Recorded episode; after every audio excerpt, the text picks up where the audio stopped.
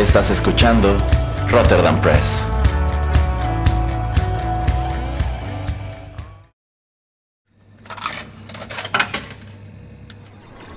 Los videojuegos han deleitado tus sentidos en la pantalla y ahora lo harán en la radio a través de su música.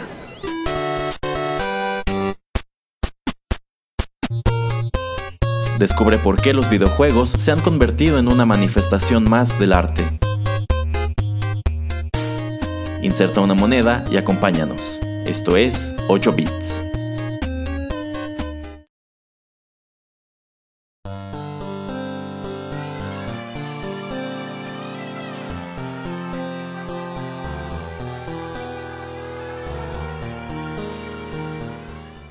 Hola amigos, qué gusto saludarlos en la emisión número 47 de 8 bits, un acercamiento a los videojuegos a través de la música. Los saluda a través de los micrófonos de Rotterdam Press, Erasmo en compañía del señor Juanito Pereira, que está aquí sentado como tratando de hipnotizarme, una cosa así. Nunca, nunca. Ah, bueno, entonces no, no veo para qué saca su pendulito. Póngase a hablar sobre videojuegos, señor Pereira. Fake news, fake Deje de estar jugando aquí en la cabina. Bueno, en esta ocasión abordaremos un título al que yo sé que el señor Pereira ya le traía ganas desde hace rato, tanto así que no se conformó con armar un solo programa dedicado al juego de hoy, sino dos, así que esta es la primera vez en la historia de 8 bits que haremos una miniserie para hablarles sobre Secret of Mana que apareció para el Super Nintendo en 1993, desarrollado, por Square, un juego que es considerado algo así como el primo de la serie Final Fantasy y pues uno de los RPGs más queridos de dicha consola. Efectivamente, pues, ¿qué te puedo yo decir si este soundtrack es así excepcional? Ah, sí, de hecho, bueno, en lo que respecta a la historia de este compositor, para la mayoría de sus fans, este es su, este es su máximo trabajo. Es, o sea, lo que necesitas escuchar de este hombre es la música de Secret of Mana, que es mucha y la verdad está padrísima. Igual que sucede con pues toda la serie de Mana, que es la que arranca precisamente en 1993 en el Super. Bueno, pues vamos con nuestro primer tema musical y en cuanto regresemos les platicamos sobre este videojuego.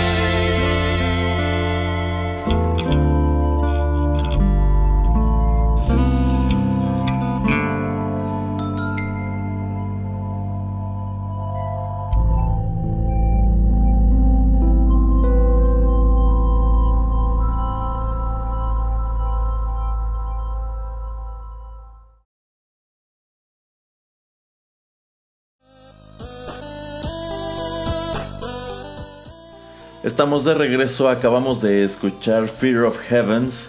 Este tema fue escrito por Hiroki Kikuta para la banda sonora de Secret of Mana en 1993. Sin embargo, no escuchamos la versión original, sino un arreglo realizado por Ryan Lafford. Y bueno, aquí cabe agregar que todos los arreglos que escucharemos en esta emisión son de rock o de metal. Así es, pero ¿cómo dijo que se llama el compositor? Hiroki Kikuta. Ah, mire, qué interesante nombre. Mm, Pues sí, está muy musical y muy, muy truculento. Parece trabalenguas. Y pues sí, Secret of Mana es un título bastante querido. Yo creo que de los RPGs que salieron para el Super Nintendo es uno muy memorable. Yo recuerdo haberlo visto mencionado en la revista Club Nintendo, pero la verdad es que nunca lo jugué. Aunque sí estoy al tanto de que pues detonó toda una serie que en realidad es muy distinta en Japón a lo que es realmente en América. ¿Usted tuvo este juego, señor Pereira? No, pero sí, sí lo jugué y también tengo eh, una de sus eh, secuelas que sale para el 10, que es Children of Mana. Sí, y de hecho, pues antes de este programa también trajimos eh, música de otro juego de esta serie que es este Illusion of Mana, en donde de hecho este, ya no repite este compositor, sino que lo reemplaza Yoko Shimomura. La verdad no estoy muy seguro cuántos de los juegos de Mana musicaliza este hombre. No es un compositor súper prolífico, pero precisamente por haber escrito la, de, la música de este juego es bastante querido en, el, en la industria. Así es. Y bueno, eh, Secret of Mana tiene la peculiaridad de que en realidad, aunque nosotros lo conocemos como el primer juego de la serie Mana, en realidad es el segundo de otra serie que se maneja con otro título en Japón que es eh, Seiken Densetsu, algo así se llama en algo japonés. Así se llama, ajá. Ajá. Este, pero por algún motivo eh, esta serie para que fuera un poco más comercialmente viable de este lado del mundo, el primer juego fue comercializado como un spin-off de la serie Final Fantasy, que creo que lleva el subtítulo de Mystic Quest, Así es. Magic Quest, algo así. Mystic, Mystic, Mystic Quest. Que bueno, quienes son conocedores del mundo de Final Fantasy, hay quienes consideran que Mystic Quest es uno de los peores juegos de la serie, cuando no saben que realmente, pues en Japón ese juego no, es, no forma parte de, de Final Fantasy, es No. algo totalmente aparte. Pero bueno, elaboramos sobre más de eso en el siguiente bloque. Por ahora, vayamos con más música.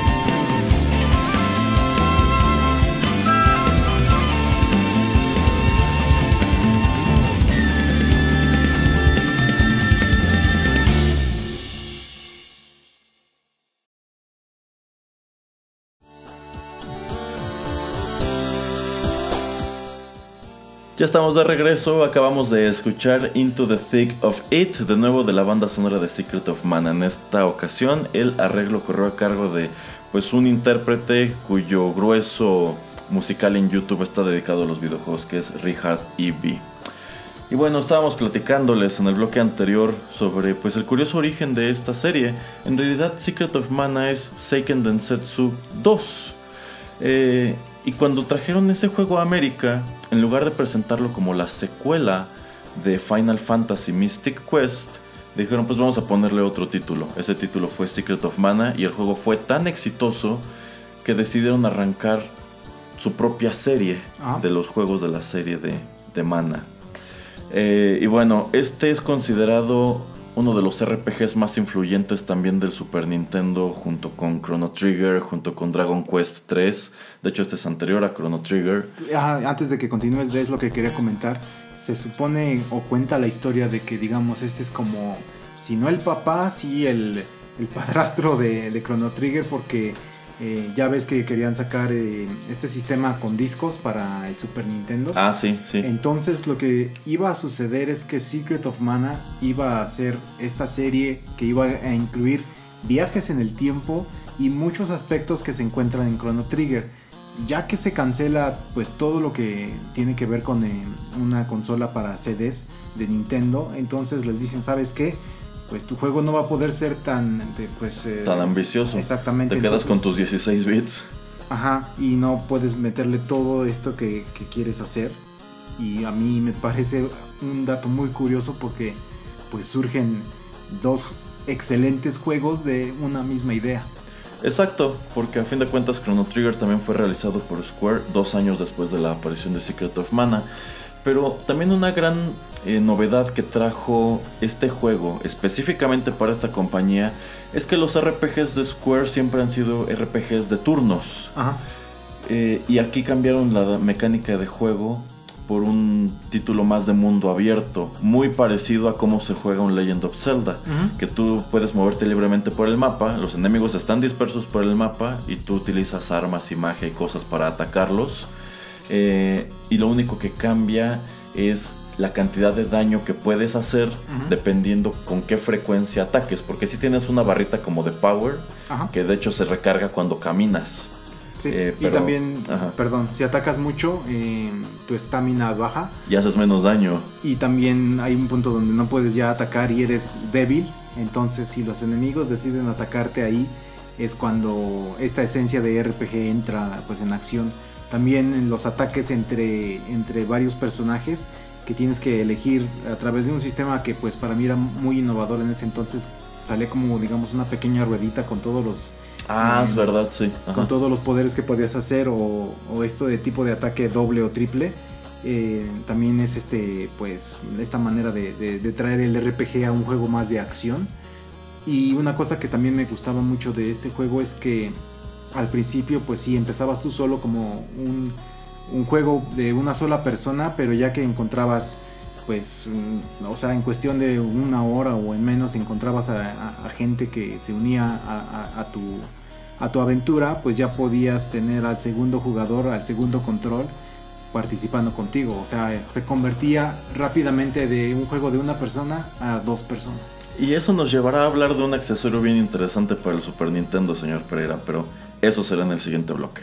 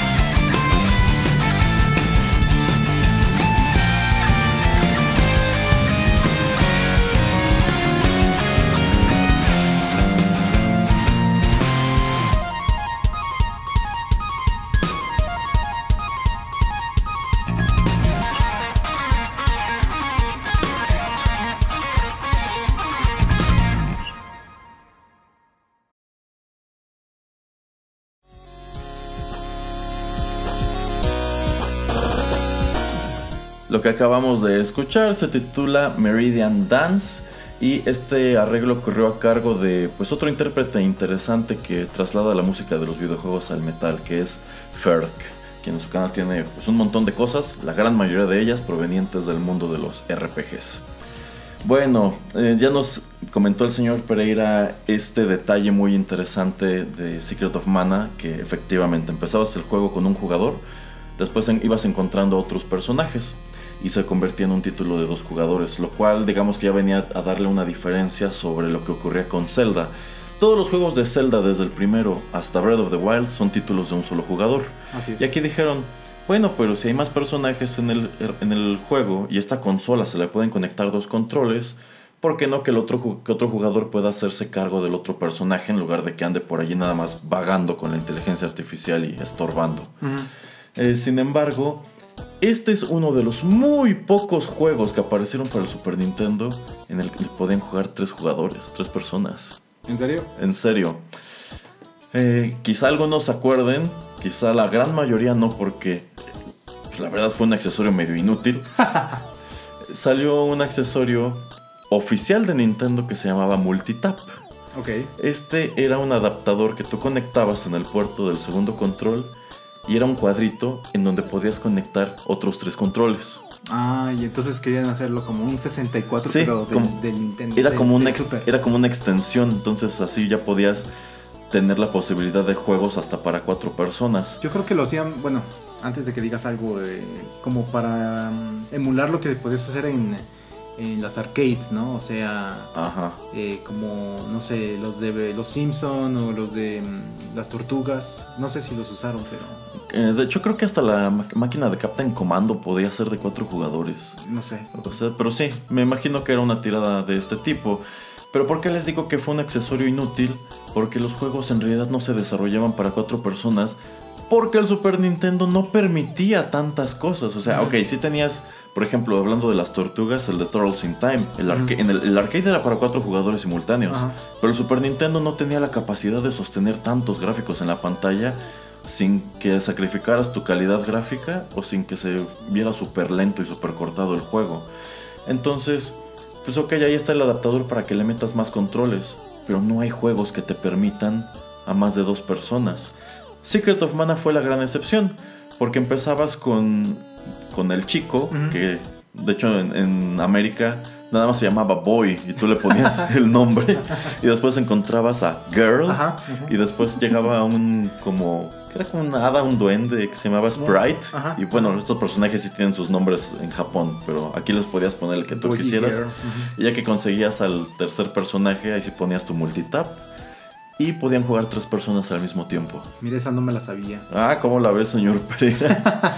Pero, pues sí, tristemente el multitap no era para nada útil, porque a fin de cuentas, pues supongo que era una bonita intención. Dijeron, ah, pues después hacemos un F-Zero para cuatro personas o un Star Fox para cuatro personas, pero no llegó. ¿Y para qué? Si ya estabas trabajando en ese punto. En la, en la siguiente consola que ya iba a tener los cuatro puertos integrados a fin de cuentas y ahí sí iba a ser posible pues explotarlo mejor, ¿no? Que se me hace muy, muy extraño, ¿no? O sea, como una máquina de, de 16 bits era tan ambiciosa que ya estábamos hablando, como decíamos, de hacer eh, pues discos eh, de CD para poder poner los juegos, etcétera. Que también era como el tipo de expansión de, de esta máquina que nunca, nunca surgió, nunca vio la luz.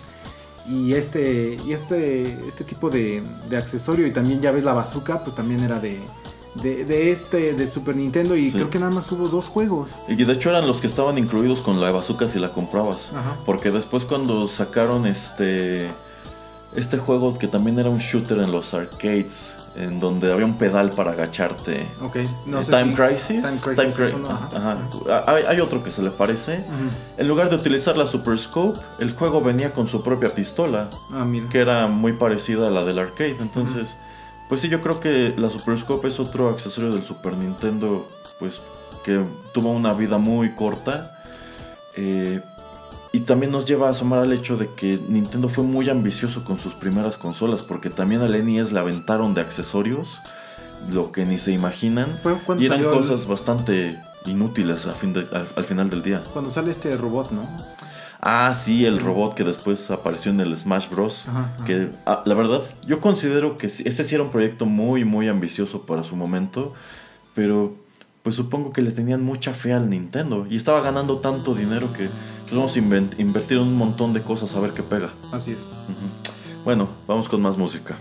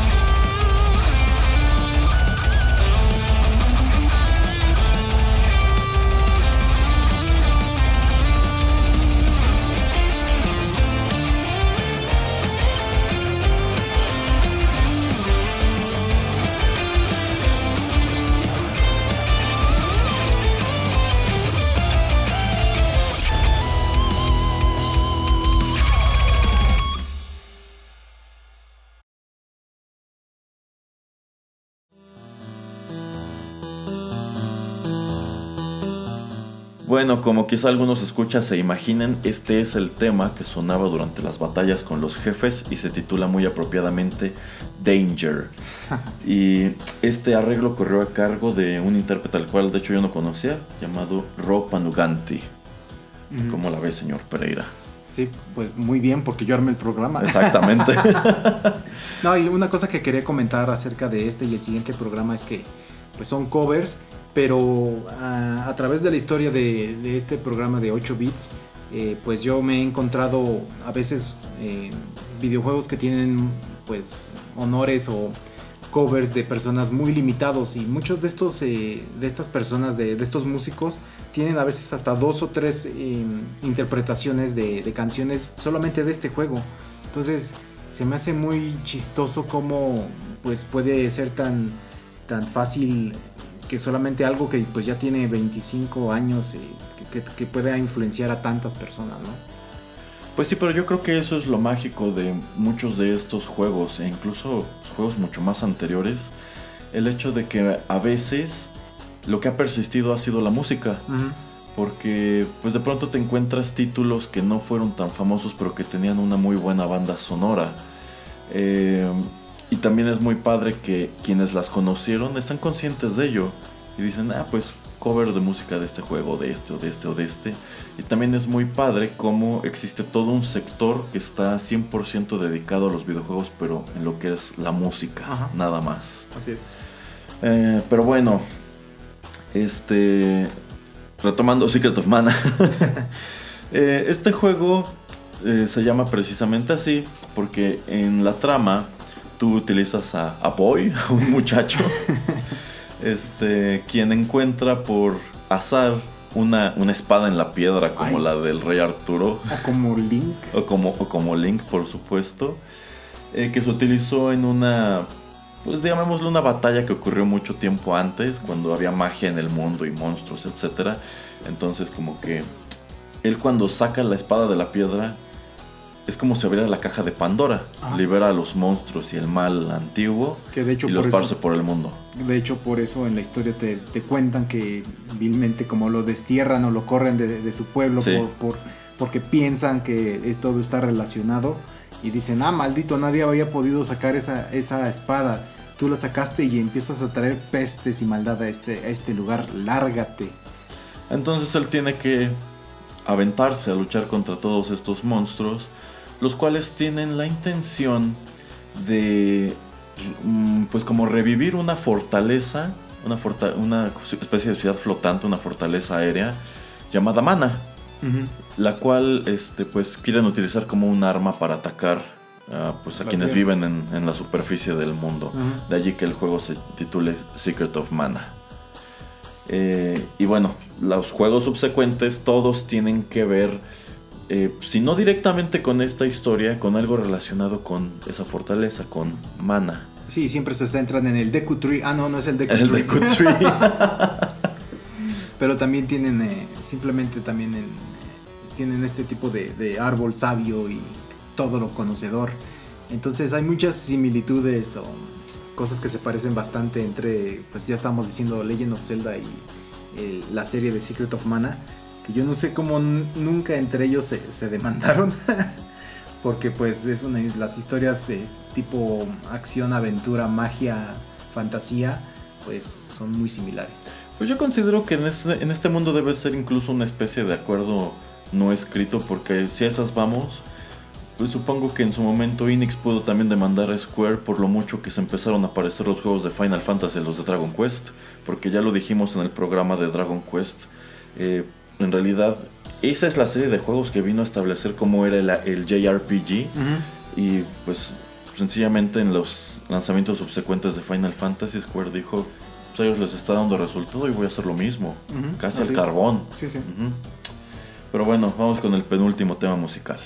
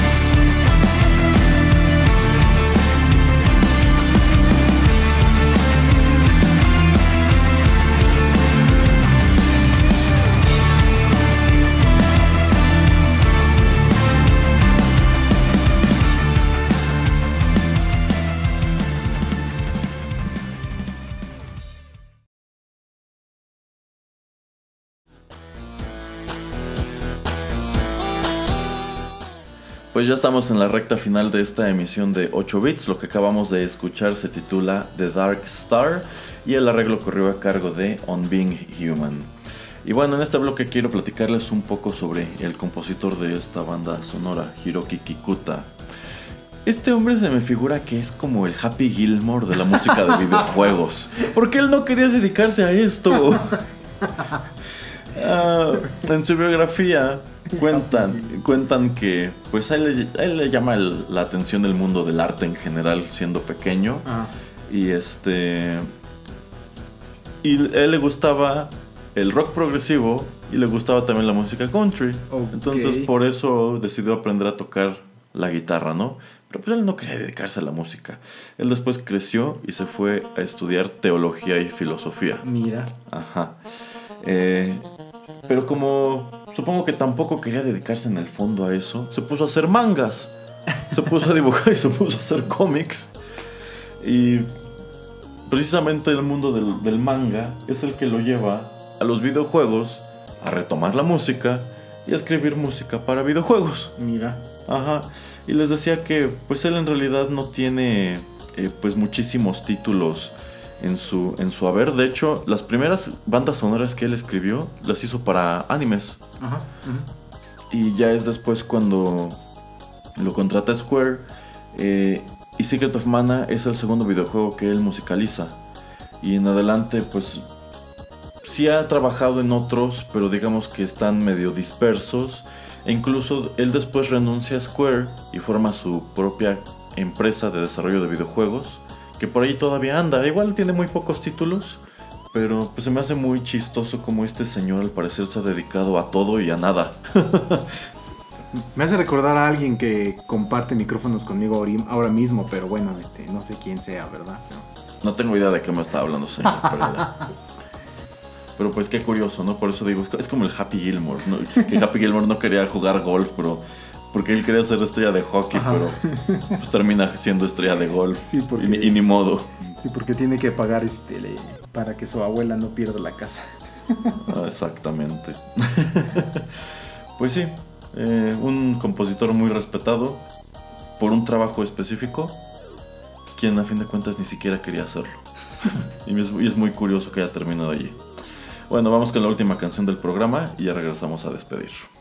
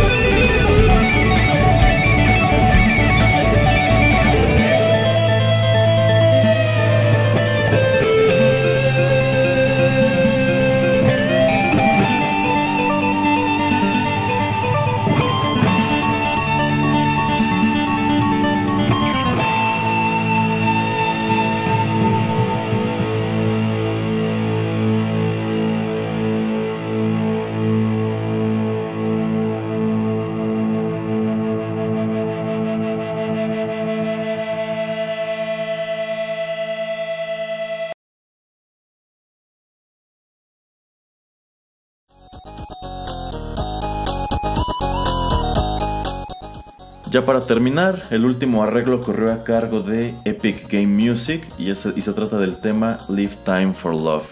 Epic Game Music es otro usuario de YouTube a quien ya hemos escuchado anteriormente aquí en 8 bits, quien tiene la peculiaridad de que pues traslada la música de los videojuegos a arreglos en donde utiliza sobre todo una guitarra que como les conté en aquel entonces está de cabeza, él toca la guitarra al revés, lo cual me parece chistosísimo. Sí, véanlo en YouTube, es bien raro cómo toca.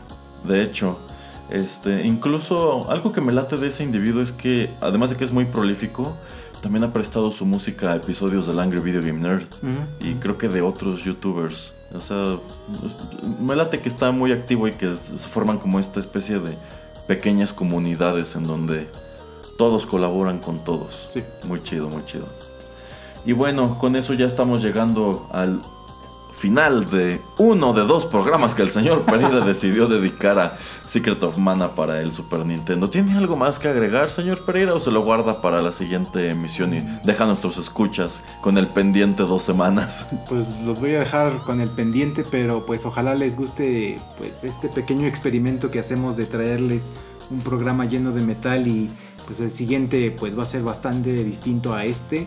Eh, pero pues como ya estaba yo diciendo, mucha gente le, encanta este juego, entonces como le hacen tributo o hacen covers de, estas canciones en distintos, de distintas maneras con distintos instrumentos, entonces va a estar muy interesante, los invito al próximo episodio de 8 bits. Así es, aquí estaremos de regreso para platicarles más sobre Secret of Mana. Si ustedes no conocen este título, si es la primera vez que oyen hablar sobre él, pues mínimo dense una vuelta en YouTube y échenle un ojo a pues el gameplay, a pues incluso los pequeños documentales, comentarios, reseñas que hay sobre él.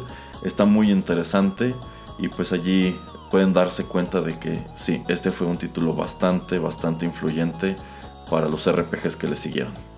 Pues muchísimas gracias por la sintonía, nosotros somos Erasmo el Señor Pereira y los esperamos en un par de semanas aquí en 8 bits.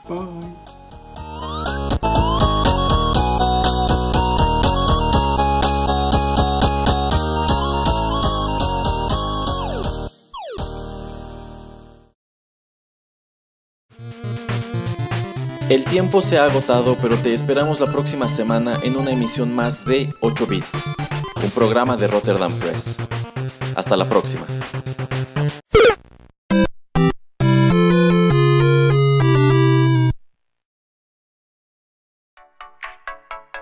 Estás escuchando Rotterdam Press.